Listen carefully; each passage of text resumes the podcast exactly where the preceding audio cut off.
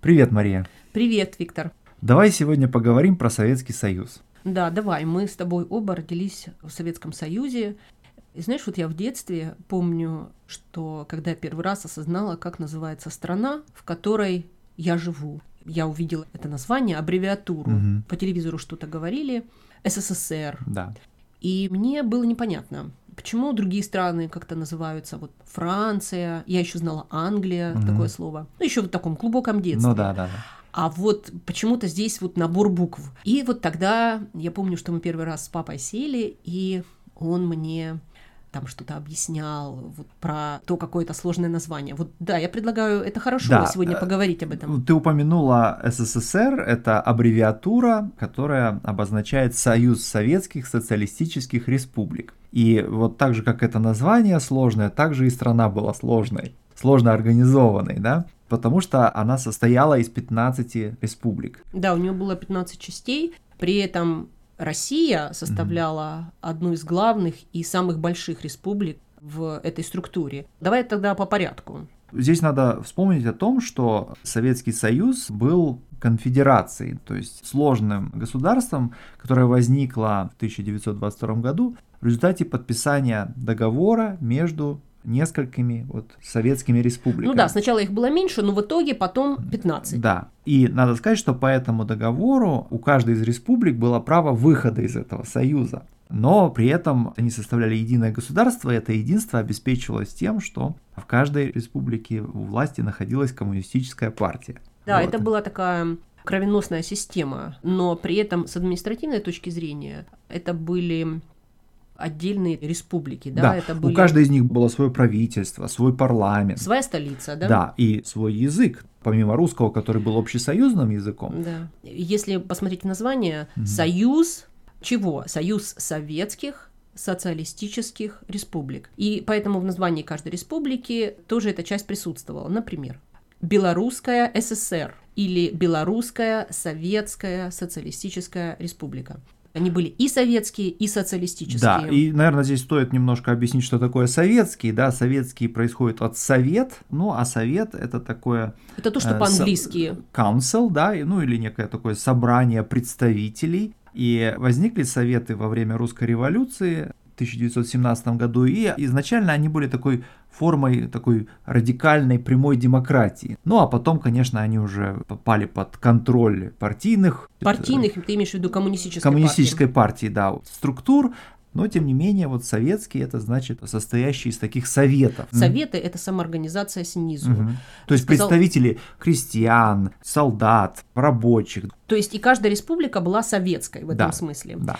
Вообще все вот эти республики союзные Мгм. были организованы по национальному признаку. Да. Я предлагаю сейчас остановиться на слове «национальный». Между русским языком и другими, многими другими языками есть очень большая разница. Конечно, да, потому что, ну, в английском и, может быть, в некоторых других европейских языках национальный обозначает вот, ну, принадлежащий к тому или иному государству, то есть там, допустим, национальность означает гражданство, грубо говоря, гражданином какой страны ты являешься, да? Да.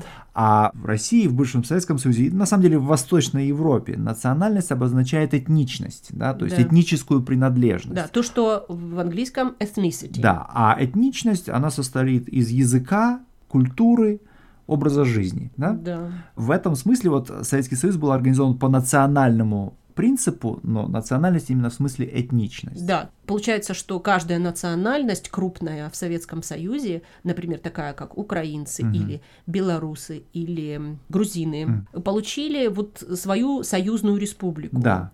И национальность имеется в виду именно этническая принадлежность. И тут я хотел сказать, что Ленин и Сталин, архитекторы советского государства, они несколько по-разному представляли себе его структуру. Сталин, который, между прочим, был народным комиссаром по национальности. он- Народный комиссар это министр. Министр, фактически. да, да. Сталин занимался вот в самом первом советском правительстве, занимался именно этими вопросами. Ну да, он получил задание Да. от Ленина, да, Да. который был главой правительства. Да. И Сталин занимался этим проектом, а как обустроить Россию. Да, надо сказать, что он первоначально предполагал, что вот эти вот республики, что они будут изначально автономиями внутри России, то есть Российской Советской Федеративной Социалистической Республики. Получалось, что даже название государства предполагалось другое. Россия Да. или там Российская Республика или Российская Федерация, да, Да. имелось в виду, что все Россия, а внутри нее есть автономия. Да. Это была идея Сталина. Это была идея Сталина. Но дело в том, что Ленин настоял на другом подходе,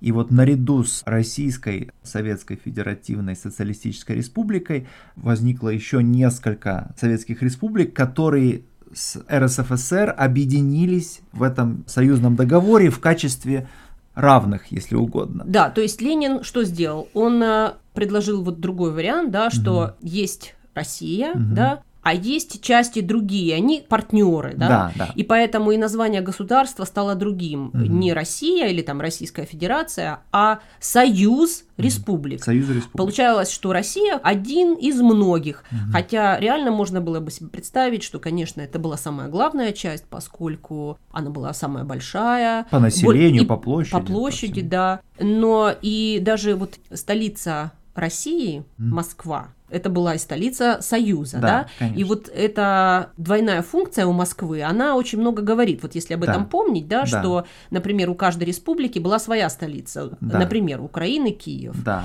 или Белоруссия Минск. Минск. то столица России, Москва, была столицей государства. Ну да, ну точно так же, как русский язык. Язык РСФСР, он был общесоюзным языком. Да, такая лингва франка, да. Да. Получалось, что это язык межнационального общения, то есть Да. это язык, который имел статус государственного на территории всего Советского Союза. И, конечно, были национальные языки, были государственными языками в каждой из республик свой. М, Если мы берем, скажем, Казахстан, да, Да. то это казахский язык Да. и русский тоже. Знание его было обязательно. Но при этом в России был только один язык, Ну да.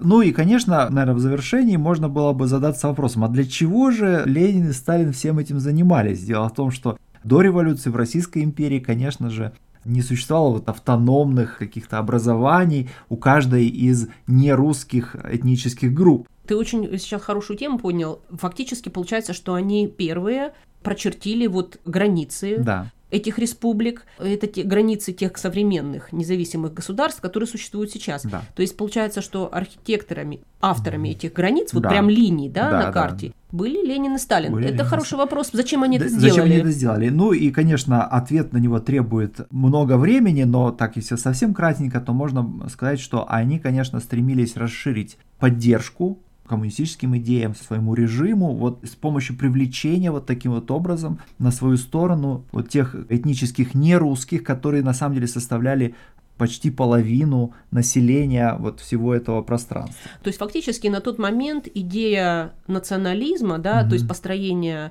каждой нацией отдельного государства была очень сильна в Европе и в том числе и в России. Очень многие поддерживали эту идею. Мгм. И она была ну, также сильна, может быть, даже сильнее, чем идея социализма. Да, да, и можно сказать, что как бы национализм представлял собой потенциальный вызов коммунистической революции или социалистической идеи, и стремляясь преодолеть эту потенциальную проблему, да, они вот таким вот образом пытались приручить, если угодно, Национальные движения, национальные да. движения. Это то, как Ленин и Сталин пытались решить национальный вопрос. Да, Ну хорошо, ну пока.